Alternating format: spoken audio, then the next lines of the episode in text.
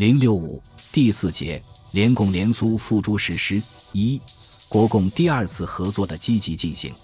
蒋介石在西安是接受了停止内战、一致抗日条件后才被释放的。西安事变的和平解决，成了国内时局转换的枢纽。持续了十年的剿共内战终于停止，国共两党由敌对状态开始了合作抗日的谈判。西安谈判，蒋介石在西安会晤周恩来时，曾邀周在他回京后去南京，就两党合作抗日问题进行谈判。蒋回京后，通过在京沪与国民党当局谈判的中共代表潘汉年再次邀周去南京。中共中央认为蒋不讲信义。扣押了送他回京的张学良，担心周去京会成为张学良第二，决定恩来无去南京之必要，为潘汉年全权在京沪与国民党当局接洽。在顾祝同进入西安前一天，蒋在电报中指示他，入城后对恩来及共党代表态度，凡实际问题如经费地区等，皆令其仍由杨坚阶负责处置，不可与之有确切具体之表示。但可多与之说感情话，最好派代表与之接洽。莫兄本人不必多与之见面，即使第一次允其见面时，亦须用秘密方式，切勿公布。此时的蒋介石迫于形势，既想联共，又不敢公开，主要是屈从于日本压力。西安事变前后，日本多次表示，蒋如联共抗日，日本坚决反对。如前所述。国民党中央为讨论和确定西安事变后的对内对外政策，于一九三七年二月十五日至二十二日在南京召开五届三中全会。中共中央为推动国民党政策的转变和国共第二次合作的实现，于二月十日致电国民党中央，提出了五项要求和四项保证。这些条件成了两党进行团结抗日谈判的基础。周恩来既不去南京，蒋介石便把在京沪与潘汉年接触的张冲派去西安，协助顾祝同与周谈判。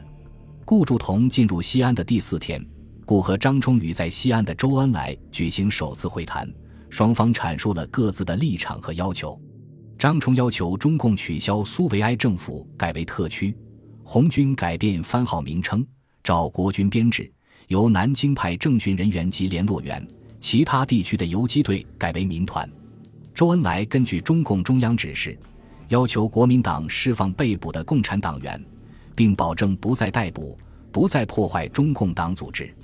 周还保证中共不再组织暴动与没收地主土地，实行抗日纲领。苏区改为特区，实行民主制度，受国民政府领导。红军改为国民革命军，但军官不变，政治领导不变。苏区和红军代表可参加国民大会、国防委员会，目前不参加政府。首次会谈结束后，张冲返回南京，出席国民党五届三中全会。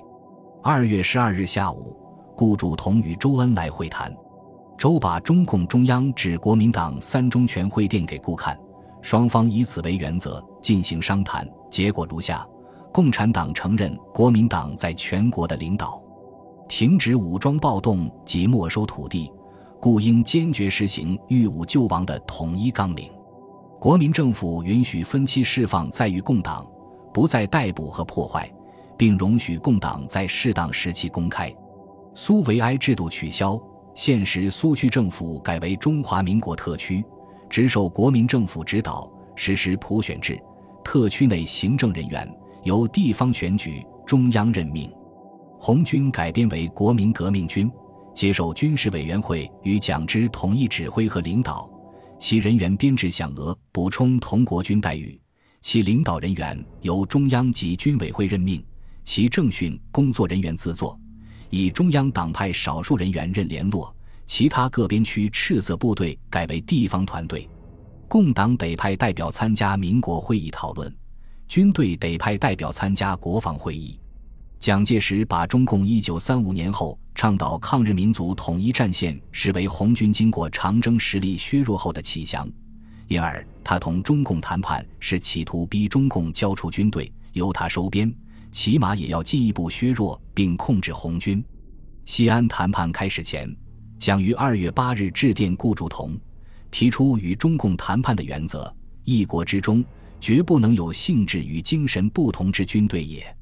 简言之，要其共同实行三民主义，不做赤化宣传之工作。若在此点同意，则其他当亦解决。他见到顾祝同二月十二日与周恩来会谈的报告后，十六日密电顾祝同，进一步提出削弱和控制红军的具体意见。红军中央准编其四团制之师两师，照中央编制，八团兵力当在一万五千人以上之数，不能再多。关于干部，各师之参谋长与师内各级之副职，自副师长乃至副排长人员，皆应由中央派充。指其他对于政治者，待军事办法商妥后，再由恩来来京另一可也。对蒋的上述企图，中共坚决反对。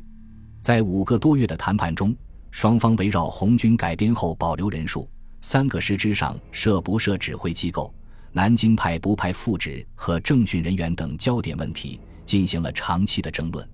国民党三中全会闭幕后，张冲立即赶回西安。从二月二十七日到三月四日，他同周恩来多次会谈，围绕上述几个焦点问题讨价还价。至三月四日，双方达成初步协议。主要内容是将现有红军中之最精壮者选编为四个步兵师，计容四万余人；四师并设某陆军总指挥部。将现红军中精壮者选编为两个徒手工兵师，计容两万余人，指定工程担任修筑。原有红军军委直属队改编为统帅四个师的某陆军总指挥部的直属队。原有红军的地方部队改编为地方民团。保安队及特别行政区的警卫队经费另定，原有红军学校保留。办完这一期后结束。三月八日，周恩来、叶剑英同顾祝同、贺中涵、张冲会谈，双方意见大体趋于一致，委托周恩来将双方一个月来谈判的成果写成条文，送蒋介石最后决定。周总结整理成三项十五条。其中关于政治方面主要条文是：中国共产党承认服从三民主义的国家级国民党在中国的领导地位，彻底取消暴动政策及没收地主土地政策，停止赤化运动，要求国民政府分批释放共产党，容许共产党在适当期内公开，取消苏维埃政府及其制度，现红军驻在地区改为陕甘宁行政区。执行中央统一法令与民选制度，其行政人员经民选推荐，请中央任命；行政经费请由行政院及省政府规定之。红军取消，改编为国民革命军，服从中央军事委员会及蒋委员长之统一指挥，其编制人员给养及补充，统召国军同等待遇，其各级人员由自己推选，呈请军委会任命。政训工作由中央派人联络。关于红军改编方面的主要条文是：改编现有红军中之最精壮者为三个国防师，即六旅十二团、步兵团及其他直属之工炮、通信、辎重等部队。在三个国防师上设某陆军总指挥部，其直属队为特务营、工兵营等。红军现有支骑兵三个团及一个骑兵连，共约一千四五百人马。拟编骑兵一个团，改编后的经费给养补充，统召国军同样待遇。国防师编制表于九日下午可到手。但是顾祝同、贺中涵等对周恩来的总结做了重要修改，将承认改为服从，要求改为请求，陕甘宁行政区改为地方行政区，分属各省，取消民选制度，将红军定员裁减为一师一万人，共三万人。将服从统一指挥改为服从一切命令。三月十日，周恩来在会见张冲时，得知上述情况后，立即电告中共中央。三月十二日，中共中央召开的政治局会议认为，故贺在谈判中玩弄把戏，企图让中共服从蒋的一切命令，把陕甘宁化成三个苏区，缩小红军武装。他们的修改案实际上对红军是收编。我们绝对不能接受，接受了便是投降，便是服从资产阶级的领导，便是无产阶级做资产阶级尾巴。会后，中共中央电告周恩来，故贺所改革点太不成话，其企图是使中共放弃独立性，变成资产阶级政党的附属品。关于这点，我们必须坚持自己立场，绝对不能迁就。在谈判中，必须坚持无产阶级政党的立场。三月十四日，周恩来向张冲转达了中共中央关于谈判的意见，